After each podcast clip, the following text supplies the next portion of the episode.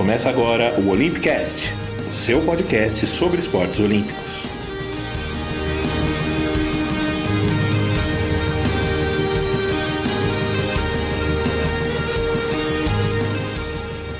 Bom dia, boa tarde, boa noite, um bom momento para você em qualquer hora que estiver ouvindo. Eu sou Fernando Cesarotti e esse é o episódio 33 do Olympicast. Nós vamos passar aí a próxima meia hora, mais ou menos, falando sobre algumas das histórias marcantes dos Jogos Paralímpicos. Afinal, eles começam no próximo dia 24 de agosto. Se você está ouvindo esse episódio na época do lançamento, então você já pode ir ouvindo aqui as histórias para ir entrando no clima.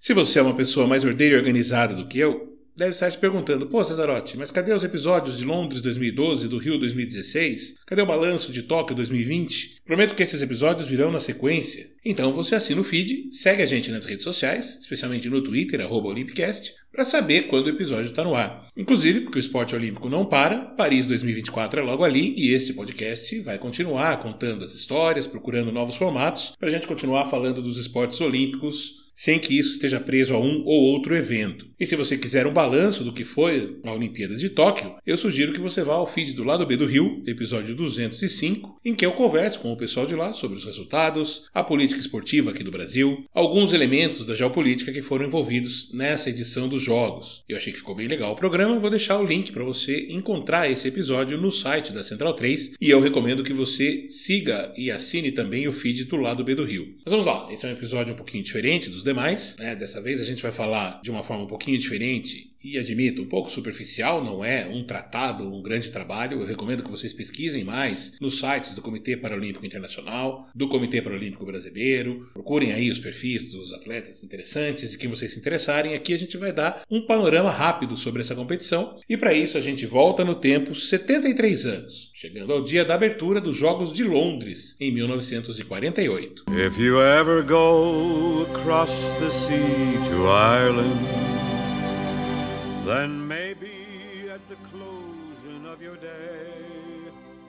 Essa canção se chama Galway Bay, está sendo executada por Bing Crosby, um dos grandes cantores, um dos artistas mais populares ali da primeira metade do século XX. Essa música estava no número 1 um das paradas britânicas em 29 de julho de 1948, justamente o dia da abertura dos Jogos de Londres. Aquele dia marcava o retorno do movimento olímpico após 12 anos, após a interrupção provocada pela Segunda Guerra Mundial, que, como a gente sabe, provocou o cancelamento das edições de 1940 e 1944. Nós contamos, você pode procurar no nosso feed, no nosso episódio 12, que os jogos do pós-guerra ficaram conhecidos como jogos da austeridade, marcados pela restrição orçamentária, pela limitação até de alimentos para os atletas e por muitas obras realizadas por prisioneiros de guerra da Alemanha como parte da mão de obra. Pois bem, no mesmo dia do desfile da abertura dos Jogos, no estádio de Wembley, mais ou menos a uns 60 quilômetros dali, 14 homens e duas mulheres, em cadeiras de rodas, disputavam uma competição de tiro com arco que foi batizada como os Jogos de Stoke Mandeville. Era uma referência ao hospital de mesmo nome, que abrigava, desde alguns anos antes, um centro inovador de reabilitação para pessoas com lesão na medula espinhal. Esse centro estava sob o comando de um médico alemão chamado Ludwig Gutmann,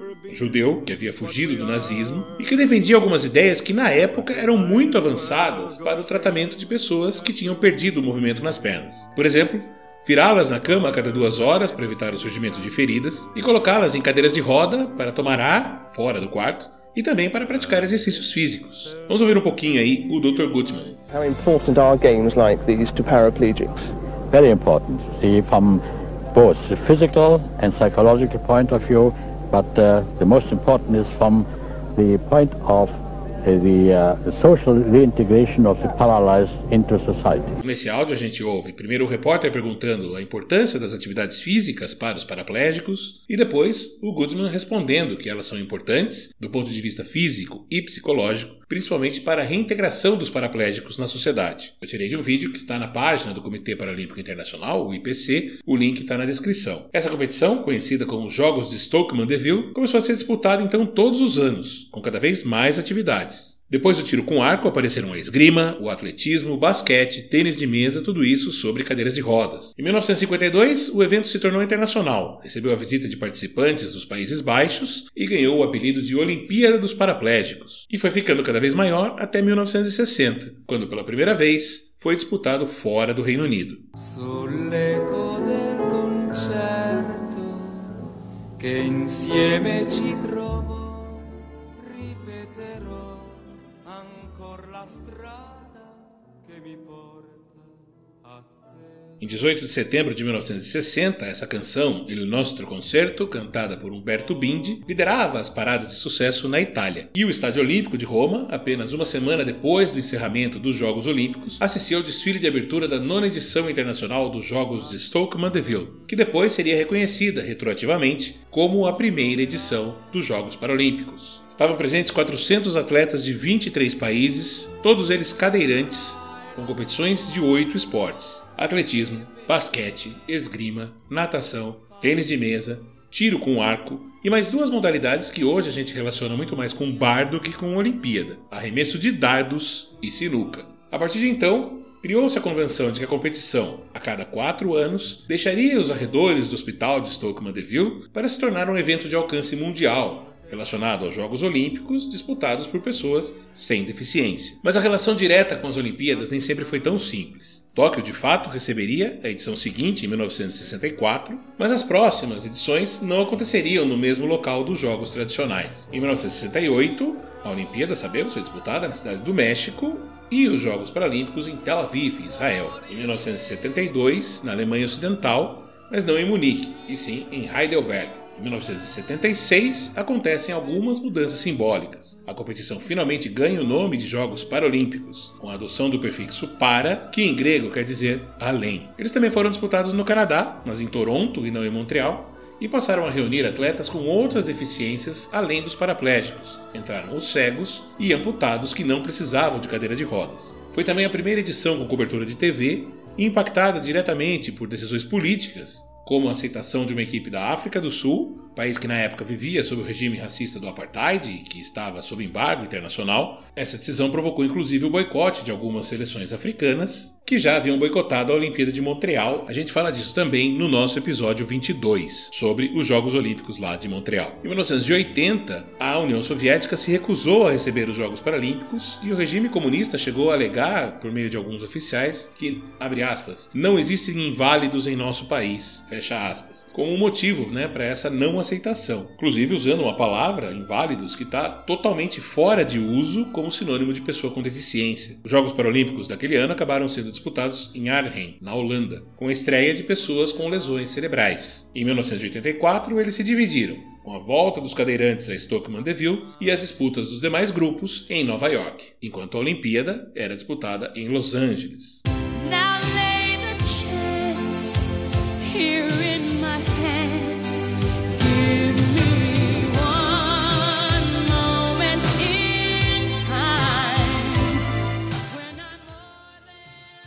Essa é Whitney Houston cantando One Moment in Time, um clássico que fez parte do álbum oficial dos Jogos Olímpicos de Seul, 1988. E foi lá que os Jogos Paralímpicos foram definitivamente integrados ao movimento olímpico, né, a partir daquele momento com a condição de que sediar um evento obrigatoriamente levaria a cidade a receber os dois, com um intervalo ali de cerca de duas semanas para adaptação das instalações, um fato que acontece até hoje. 88 também é a edição marcada pela primeira e última aparição da União Soviética, que de repente, num intervalo aí de oito anos, descobriu a presença de deficientes dentro do país. Os esportes.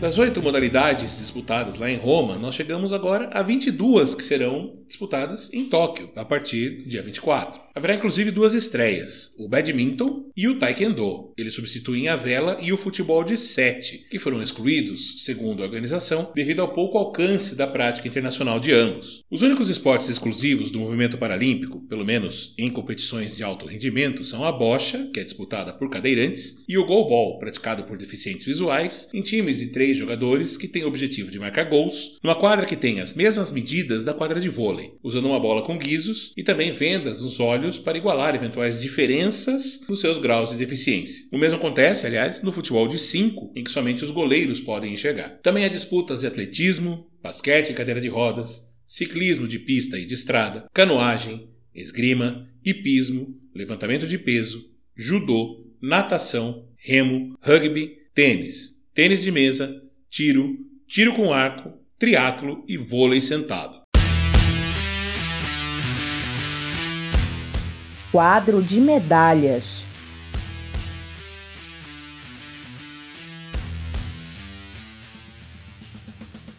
A China é hoje a grande potência paralímpica mundial. Liderou o quadro de medalhas nas últimas quatro edições dos Jogos, desde Atenas 2004, e no Rio 2016 conseguiu incríveis 107 medalhas de ouro. Só para a gente pegar o top 5 dos Jogos do Rio, a China teve 107 de ouro, 81 medalhas de prata, 51 de bronze, 239 no total. A Grã-Bretanha ficou em segundo, com 64 de ouro, 39 de prata, 44 de bronze, 147 no total. A Ucrânia veio em terceiro, 41 de ouro, 37 de prata, 39 de bronze, 117 no total. Os Estados Unidos em quarto, 40 de ouro, 44 de prata, 31 de bronze, 115 no total. E a Austrália em quinto, 22 de ouro, 30 de prata, 29 de bronze, 81 medalhas no total. O Brasil terminou em oitavo no quadro de medalhas, com seu melhor desempenho em número total em todos os tempos. Foram 14 medalhas de ouro, 29 de prata, 29 de bronze, 72 pódios no total. Daqui a pouco a gente fala um pouquinho mais do Brasil.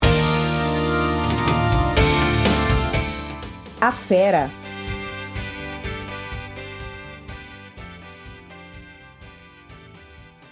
Uma das estrelas pioneiras dos Jogos Paralímpicos foi a britânica Cas Walton. Ela estreou na competição em Tóquio, 1964, aos 17 anos, ganhando duas medalhas de ouro no atletismo com cadeira de rodas, na corrida dos 100 metros rasos e no slalom. E seguiu colecionando medalhas nas edições seguintes, não só no atletismo, mas também no tênis de mesa, na natação e na esgrima. Em Seul, aos 41 anos, fez sua última aparição como atleta, disputando o basquete em cadeira de rodas e a esgrima, e nessa conseguiu a sua décima medalha de ouro na carreira. My first ever Paralympic Games was Tokyo, and I was lucky enough to come back with two gold medals, including the first ever track event. Papa Goodman would have loved to have been here now. He changed my world out of all uh, recognition because it gave me so much more confidence. You know, I knew that I was equal to anybody. I don't know where I would have been without him. Essa fala aí tá no mesmo vídeo do IPC, de onde eu tirei a entrevista do Dr. Gutman. Dá para mais ou menos entender nesse inglês aí, bem devagar. Ela agradece a ele por ter meio que inventado o movimento paralímpico, de certa forma, e contando como o esporte foi fundamental para sua autoestima. Depois de se aposentar, em 2010, a Cas Walton recebeu a Ordem do Império Britânico por seus serviços prestados ao esporte. Ela também já foi dirigente do esporte paralímpico britânico e vai estar em Tóquio como convidada para acompanhar o retorno dos Jogos à cidade. A gente acabou não falando, mas o fato é que Tóquio é a primeira cidade a receber duas vezes os Jogos Paralímpicos. Também é impossível falar de estrelas sem citar a Trisha Zorn, nadadora americana que detém o recorde absoluto de medalhas. Os números variam de acordo com a fonte, mas existe ali uma convenção nas estatísticas do IPC de que ela tem 55 medalhas, sendo 41 de ouro, 9 de prata e 5 de bronze. A Trisha começou sua caminhada olímpica em Arnhem, na Holanda, 1980, quando ela tinha somente 16 anos, e foi acumulando vitórias durante sete edições até Atenas 2004, quando ela se despediu aos 40 anos com um bronze nos 100 metros costas. O auge dela foi em Barcelona, foram nada menos que 10 medalhas de ouro. Formada em Direito, a Trisha vive hoje em Indianápolis trabalha num órgão público que atende a interesses de veteranos de guerra. Outra lenda do esporte paralímpico é a alemã Reinhild Müller, que conseguiu um feito e tanto: colecionar medalhas tanto nas Paralimpíadas de verão, em provas de atletismo, como nas de inverno, no esqui alpino. A primeira veio em Geilo, na Noruega, em 1980, quando tinha 24 anos. A última em Turim, 2006, aos 50. Nos Jogos de Verão, conseguiu pódios em Nova York, 84, e Seul, 88. Ao todo, ela tem 23 medalhas, sendo 19 de ouro. A nadadora francesa Beatrice Hess é outro nome a se destacar, com 25 medalhas, sendo 20 de ouro entre 1984 e 2004, quando já tinha 43 anos. Entre os homens, um destaque pela longevidade é o atirador sueco Jonas Jakobsson, que soma 30 medalhas conquistadas desde 1980 até Londres 2012, uma sequência incrível de pelo menos uma medalha de ouro durante nove Paralimpíadas seguidas. Ele tinha 15 anos em sua primeira participação e esteve no Rio em 2016 aos 49. E acredite, foi a primeira vez que ele voltou para casa sem subir ao pódio. No total, ele tem 17 medalhas de ouro, 4 de prata e 9 de bronze. Já o nadador canadense Michael Edgson foi menos duradouro e muito mais fugaz. Em apenas três edições, entre 84 e 92, ele acumulou nada menos que 21 medalhas, sendo 18 de ouro e 3 de prata. Edgson deixou as competições, mas não o esporte, e hoje trabalha na gestão do Comitê Paralímpico do Canadá. Meu Brasil brasileiro.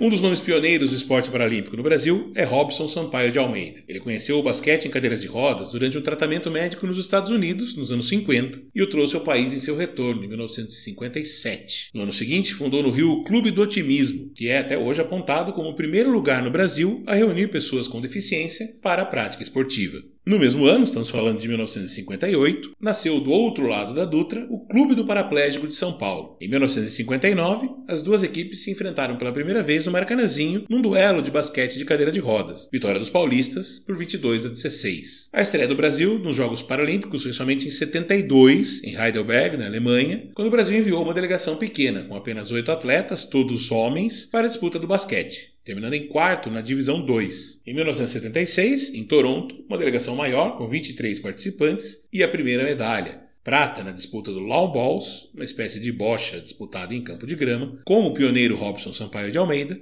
ao lado de Luiz Carlos Costa. Naquela edição, o Robson disputou também o tiro, ficando em 15º lugar numa prova de carabina. O ouro viria somente em 1984, e já foram sete de uma vez na natação, com Maria Jussara Matos, nos 200 metros medley, e no atletismo, com Márcia Malsar, Miracema Ferraz, Amintas Piedade e Luiz Cláudio Pereira. Esses últimos dois ganharam duas medalhas de ouro cada um. O melhor desempenho em medalhas de ouro foi em Londres, 21 vitórias e o sétimo lugar no quadro de medalhas. Em total de medalhas, como a gente falou, o Rio 2016 foi o auge, com 72 medalhas, e o oitavo lugar no quadro. O Brasil ao todo tem acumulado, até agora, antes do início dos Jogos de Tóquio, 307 medalhas paralímpicas. São 88 medalhas de ouro, 115 de prata, 104 de bronze. Entre outras estrelas, a gente pode citar aqui a velocista Adria dos Santos, ganhadora de 14 medalhas entre Barcelona e Pequim, sendo 4 de ouro. E o nadador Clodoaldo Santos Silva, que ganhou 13 medalhas entre o Sydney 2000 e o Rio 2016, com direito a 6 medalhas de ouro em Atenas 2004. Adria foi a penúltima a carregar o fogo paralímpico na cerimônia de abertura dos Jogos do Rio 2016. Passou a tocha a Clodoaldo, que acendeu a pira do Maracanã. Nossa estrela.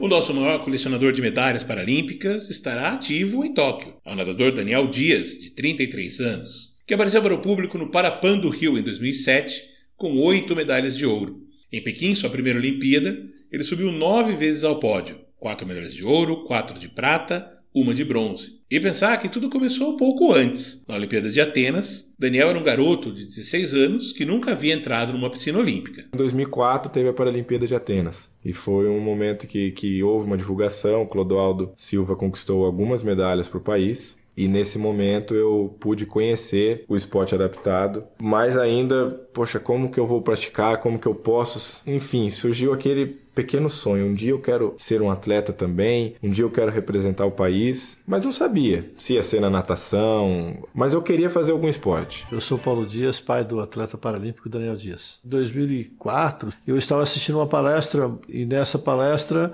o palestrante falava muito sobre praticar esportes, pessoas com deficiência praticando esportes. E na época, eh, esse palestrante é o Steve, ele era presidente de uma associação para deficientes em São Paulo. No final da palestra, eu fui conversar com ele e disse que tinha um filho que tinha deficiência, gostava muito de esportes, o que, que nós podíamos fazer. Ele me deu um cartão e disse o seguinte: ó, me procura eh, em São Paulo eh, e aí nós vamos conversar e ver se seu filho pode se adaptar a algum, algum esporte ou não. Quando nós fomos lá em São Paulo, na, na associação, na ADD, que é a Associação Desportiva para Deficientes. E aí a pessoa que nos atendeu, olhando para o Daniel, e como ela já tinha uma, uma, uma certa experiência nisso, ela disse que o Daniel tinha um perfil para natação. Aí ele entrou na água e começou a treinar, a professora já começou a dar umas instruções. E aí ele, em quatro aulas, conseguiu fazer os quatro estilos da natação. Assim, o que eu me lembro, me, me marca bem, e hoje eu até me divirto com isso, é que, poxa, foi a primeira vez que eu vi uma piscina de 50 metros. Até então eu tinha visto piscina de casas. Né? Em casa tinha uma piscina, mas era 7 metros. Agora, você olhar para uma piscina de 50 e aí eu olhei, dei aquela respirada, falei, eu tenho que atravessar tudo isso mesmo.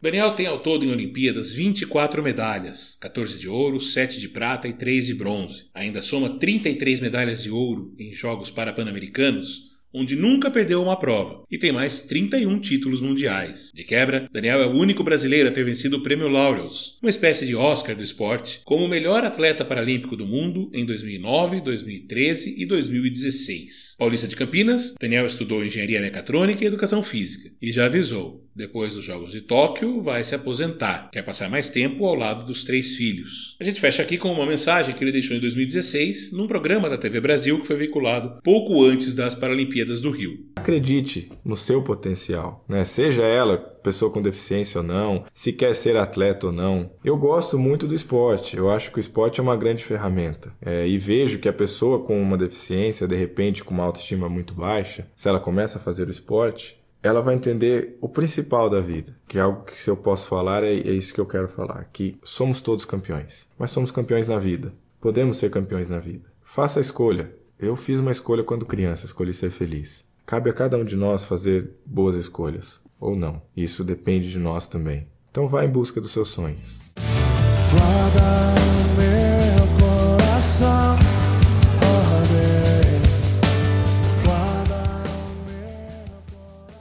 Emendamos a fala do Daniel com essa música chamada Teus Sonhos, do cantor gospel Fernandinho, que é a música preferida dele, Daniel Dias, segundo o seu próprio site. E a gente começa a encerrar aqui o episódio, né, uma breve introdução sobre o assunto, como eu falei, deixando um convite para que você acompanhe os Jogos Paralímpicos de Tóquio, que vão de 24 de agosto a 5 de setembro. A competição vai passar no Sport TV, talvez apareça alguma coisa na Globo também durante as madrugadas. E eu peço que você acompanhe a Paralimpíada como uma competição esportiva qualquer, xingando os adversários, reclamando dos juízes, vibrando com seus atletas preferidos e, acima de tudo, sem sentimento de pena. Porque tudo que os atletas paralímpicos não precisam é da nossa piedade. Aliás, isso vale para todas as pessoas com deficiência. Eles só precisam de condição para exercer a cidadania com plenitude. Trabalhar, estudar, se divertir, namorar, praticar esporte. Não são pobres coitados pedindo ajuda. Inclusive, se você prestou atenção, nesses breves perfis dos atletas multicampeões que eu relatei aqui, tanto os estrangeiros como os brasileiros, você vai perceber que eu não citei a deficiência de nenhum deles. Foi intencional, uma escolha minha para enaltecer a grandeza esportiva de cada um. Para os atletas, e isso vale tanto para atletas com ou sem deficiência, o que é necessário? Bons salários para poder se dedicar 100% ao esporte, possibilidade de disputar competições de alto nível dentro e fora do Brasil, contar com equipe técnica competente e uma infraestrutura adequada. As histórias de superação que muita gente reclamou nas redes sociais durante a Olimpíada, aquela coisa da cobertura midiática super chorosa. Bom, como jornalista que estudou narrativas, que tem especialização em jornalismo literário, eu posso dizer que a gente jamais vai fugir disso. A humanidade evoluiu nos últimos 5, 10 mil anos, basicamente ouvindo e adorando as histórias de superação. Isso aí está praticamente impregnado no nosso DNA. Mas elas não podem, mas elas, as histórias, não podem apagar os erros e problemas do esporte no Brasil. A falta de investimento, o destino inadequado para o dinheiro, falta de infraestrutura, desorganização e tudo aquilo que a gente sabe e convive há muitos anos. Acima de tudo, quando a gente lida com pessoas com deficiência, a gente não pode é deixar que a deficiência os defina. Muitos deles falam isso em entrevistas e eu tiro um trecho de um clássico amarelo do Emicida com a Júri Paulo Vittar para deixar isso bem claro. Permita que eu fale, não as minhas cicatrizes.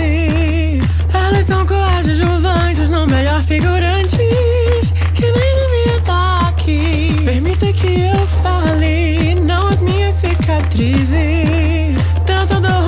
Tentando roubar nossa voz, sabe o que resta de nada? Vamos passeando por aí. Permita que eu fale, não as minhas cicatrizes. Se isso é sobrevivência, me resumir a sobrevivência. Roubar um pouco de bom que vivi. No fim, permita que eu fale, não, não as minhas cicatrizes. Achar que essas mazelas me definem é o pior dos crimes. É dar o troféu pro nosso algoz e fazer nós sumir. Tenho sangrado demais, tenho chorado pra. Se você quiser encontrar o Olympicast nesse período da Paralimpíada de Tóquio, procure arroba Olympicast no Twitter e no Facebook. A gente vai acompanhar os jogos por lá e também produzir conteúdo para o site torcedores.com, como eu já fiz durante a Olimpíada. Eu sou Fernando Cesarotti, escrevo, apresento e edito esse podcast com o apoio de Aleteia Vieira e a identidade visual criada pelo Vitor Benatti. Por hora, fique bem, continue se cuidando porque a pandemia ainda não acabou e tenha uma ótima Paralimpíada. Curta, divirta-se, torça bastante e nós voltamos a qualquer hora. Fique de olho no nosso feed. Um grande abraço, um beijo e até! Ano passado eu morri, mas esse ano eu